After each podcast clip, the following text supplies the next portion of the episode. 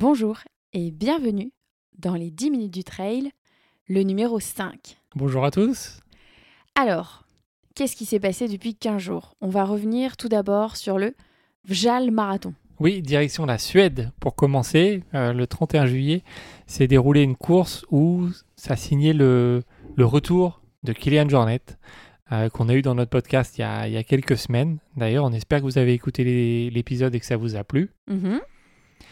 Donc c'était vraiment son, son, son retour sur le trail. Il était sur le format 27 km avec 1100 mètres de dénivelé positif. Ça, c'était pour la préparation cerzinale. euh, une semaine plus tard, on va y venir hein, juste après. Et euh, forcément, Kylian survole la course Bah oui. en 1h52, ce qui fait quand même euh, 14,5 km/h de moyenne. Pour une rentrée, c'est pas mal. Ouais, ce qui est fou. Et il voulait aussi courir dans le pays de sa femme aussi. C'était un peu un petit clin d'œil parce qu'il avait pas vraiment fait de, de course de ce type-là. Donc il s'est dit qu'il fallait qu'il la fasse, en plus de la préparation. Enfin, c'est ce qu'il a dit sur ça. les réseaux. Chez les femmes, c'était également donc le grand retour d'Ida Nilsson, qui remporte la course en 2h12. Et euh, Emily Forsberg, donc la femme de, de Kylian, revient aussi après l'accouchement de, de leur deuxième fille. Et elle termine le 12 km à la troisième place en un peu moins d'une heure. Ouais, C'est pas mal. C'était vraiment une course pour les, pour les revenants, hein, parce que Ida Nilsson, ça faisait aussi longtemps qu'on Mhm. l'avait vue sur une course. Elle qui dominait les formats, euh, les formats 40, 80 km il y a, il y a 3-4 ans. Et, euh, et donc là, elle revient. Et, et Émilie aussi, elle revient après, après deux accouchements, elle recommence à, à courir. Donc euh, On a hâte de voir ce que, ce que ça va donner par la suite. c'est ça. Ensuite, on revient du côté de la France, donc pour le trail Frison Roche, donc c'est dans le Beaufortin, euh, à Arèche-Beaufort, qui a eu lieu d'ailleurs ce, ce beau trail, donc c'était le 1er août, Euh, sur le 43 km avec euh, 2500 mètres de dénivelé. Euh, il a été un petit peu modifié d'ailleurs ce, ce format-là, parce qu'il y a eu une mauvaise météo. Ouais, le week-end du, du Ouais, 1er c'était un peu compliqué, ouais. ouais. Et du coup, c'est Johan Sert qui s'impose en 4h15, donc 4 minutes devant Baptiste Chassagne. Et en troisième place, on retrouve notre Xavier Thévenard, avec ses jambes et des sensations, euh, voilà, à quelques semaines de, de l'UTMB.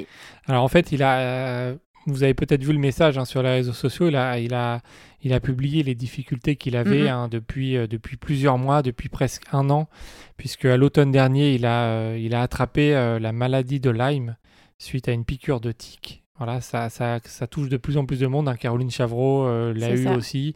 Euh, peut-être Sébastien Chéniaud aussi, il y a, il y a quelques années. C'est vraiment euh, quelque chose à surveiller. hein. M- Moi, je peux en parler parce que j'ai souvent, quand on fait des sorties, j'ai pas mal de tics qui sont sur moi. Et il faut vraiment prendre le temps de vérifier après chaque sortie, voilà, qu'on qu'on n'ait pas deux trois tics, on les enlève. Ça prend deux minutes. On trouve quelqu'un pour nous les enlever, hein, Fred? C'est ça. Et, euh, et on évite effectivement ce, ce type de désagrément. Et puis après la maladie de Lyme, il a aussi euh, eu euh, le Covid, Oui. donc en fin d'année, euh, voilà 2020. Donc le premier st- semestre pour lui, ça a été un peu compliqué.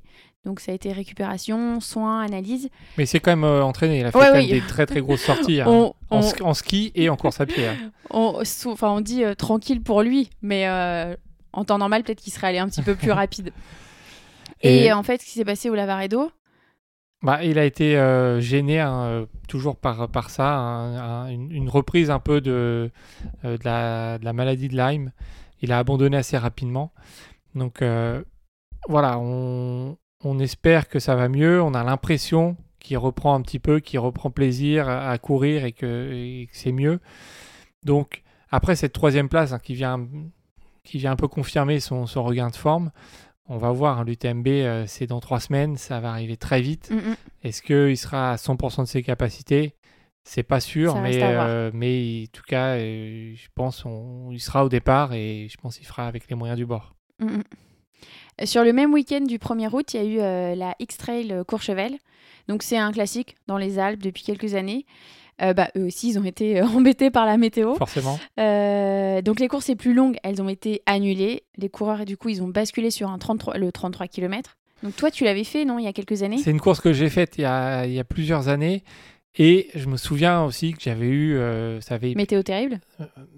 Pas terrible. Enfin, J'avais un, un énorme orage. Euh, Il y avait un col, je me souviens plus de son nom, mais c'était que des, des énormes blocs rocheux, sans abri, sans rien. Et on s'était pris un orage tout Mhm. en haut.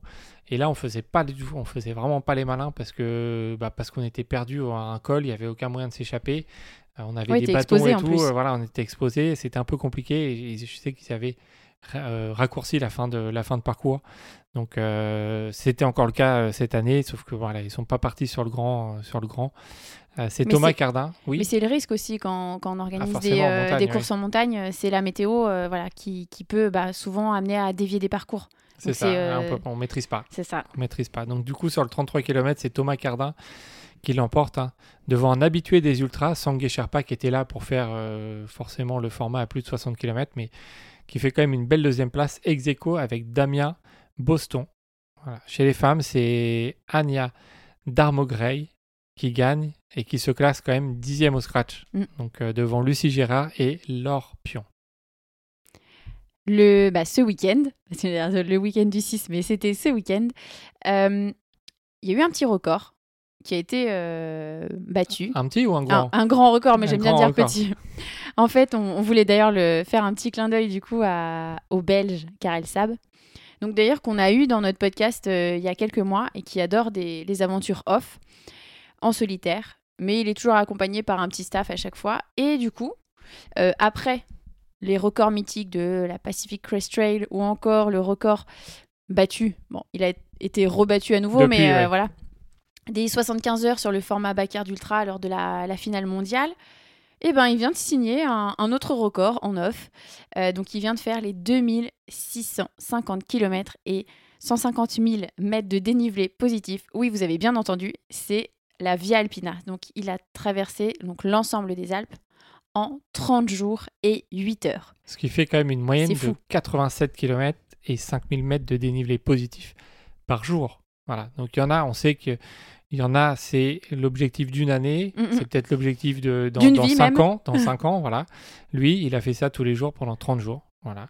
Et souvent en plus dans des conditions assez euh, mauvaises hein, puisque euh, on peut pas dire qu'il y a eu un super été dans les Alpes pour, pour le moment en tout cas. Donc euh, donc vraiment chapeau à lui. On, on fait un petit clin d'œil aussi à Guillaume Artus qu'on avait eu dans notre podcast qui a aussi le record de la Via Alpina en 44 jours, mais lui qui l'avait fait sans assistance. Ouais, c'est ce qui est aussi euh, très costaud. Donc, euh, chapeau, euh, chapeau à ces, à ces deux recordman. Donc, du coup, il y a eu aussi le week-end dernier le Trail des Hauts-Forts. Donc là, on part à Morzine. C'est ce week-end, hein. Ce week-end, oui. hein. Week-end dernier. Oui, mais comme on est dimanche, c'est le Ah, week-end dernier, c'est pour ça. Donc, on part à Morzine pour ce trail. Et il y avait des grands trailers de classe mondiale. hein. Oui, forcément. Euh, fallait bien qu'ils trouvent des petites trails à faire. Il y a les, il y a les grands ultras qui, Qui arrivent. arrivent. Donc, c'est vraiment des courses de préparation.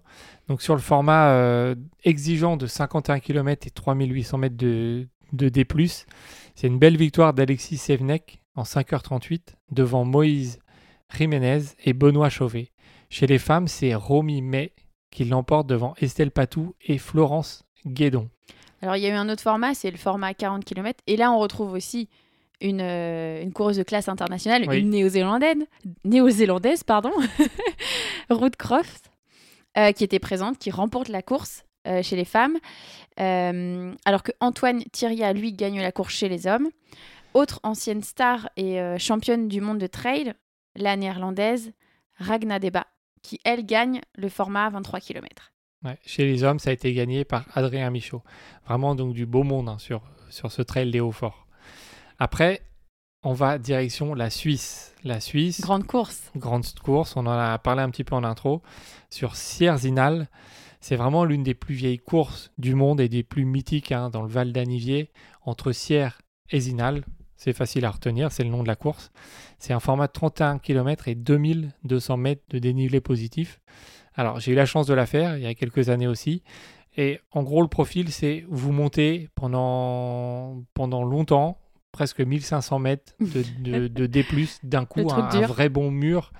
Et après, c'est beaucoup plus roulant, on peut courir, euh, c'est pas technique, vraiment, c'est en balcon, magnifique vue sur, euh, sur la vallée, euh, avant de faire une petite descente sur la fin. Et on appelle ça une course de montagne. On appelle ça pas vraiment, c'est pas considéré comme un trail. On Alors, parle de course de montagne. Là, on est voilà, sur des définitions différentes. On peut dire que c'est un trail dans le sens où c'est sur des sentiers, donc c'est c'est du trail, mais le, le- le format course en montagne, c'est vraiment des formats qui sont rapides, euh, pas très techniques, avec euh, voilà, des coureurs qui sont spécialistes de ce Mhm. format-là. Donc, c'est pas des courses très longues. Donc c'est pour ça qu'on parle souvent de, de course de montagne pour la qualifier d'ailleurs. Euh, et sans grande surprise, c'est Kylian Jornet qui revient donc sur cette grande course qu'il adore. À chaque fois, il, il y participe et il l'emporte euh, après avoir attaqué en milieu de, milieu de course. Et c'est sa neuvième victoire. Donc neuf, c'est assez incroyable. Ouais, 9, C'est- c'est costaud, ouais. c'est presque comme euh, Zegama. hein. Euh, Kylian, il aime bien certaines courses, il va les faire, il les gagne. Bah, c'est les- il y va à chaque fois hein, sur les deux, j'ai l'impression. ouais. Euh, en deuxième position, c'est Robbie Simpson qui, euh, qui fait une remontada de dingue euh, puisqu'il était hors du top 10 en haut, bah, de la première montée dont tu parlais. Oui. Et euh, c'est la quatrième fois qu'il fait deuxième. Il Bon, connaît bien aussi la course, hein, mais forcément, il va peut-être gagner le jour où Kylian ne sera plus là. hein. ouais, bah, il va falloir s'accrocher hein, pour pas qu'il vienne, c'est ça. Et euh, donc pour compléter, compléter le podium, donc c'est superbe troisième place pour l'Italien Cesare Maestri. Chez les femmes, c'est Maude Matisse qui survole la course hein, pour la troisième année de suite. Et elle bat même son record. Alors le départ était un petit peu avancé, hein, donc c'est un tout petit peu plus court de, de quelques centaines de mètres, hein, vraiment pas beaucoup. Mais elle explose le record de plusieurs minutes, donc euh, Mhm. donc c'est vraiment une très grande perf. Euh, La, la deuxième, c'est une surprenante néerlandaise qu'on connaissait pas forcément, Nienke Brinkman, qui a 3 minutes de mode, donc c'est vraiment une belle, euh, belle perf. Et magnifique troisième place pour la française Anaïs Sabrier, devant une autre française Blondine Hirondelle qui finit quatrième. Chez euh, bah, les petits Français du côté euh, masculin, on retrouve euh, Thibaut Barognan qui arrive avec, avec des, des crampes. Il finit sixième, donc Comme, c'est euh, comme d'habitude, hein, elle est toujours sixième ou septième, hein, presque. Sur les courses, en tout cas, d'un niveau ce- exceptionnel, hein, parce que c'est les courses où- qui, qui rassemblent le, plus haut Mhm. niveau, en tout cas en ce moment. et qui sont très exigeantes aussi. Euh, D'ailleurs, c'était une des, c'était la quatrième manche des Golden Series, on l'a pas dit, Euh, et c'est aussi une manche de Coupe du Monde euh, de course en montagne. Ouais, c'est pour Donc ça qu'il y avait vraiment beaucoup de monde. Et en huitième place aussi, euh, petit petit clin d'œil à Julien Rancon qui est toujours présent. Et oui, il est toujours là. On retourne en France pour le trail Ubeil Salomon.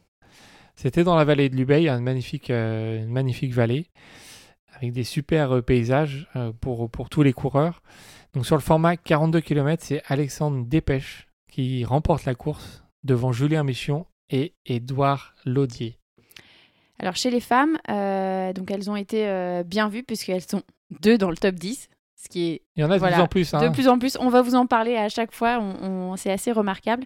Donc c'est Julie Roux qui remporte la course devant Christelle Robin et Marion Joly-Testo.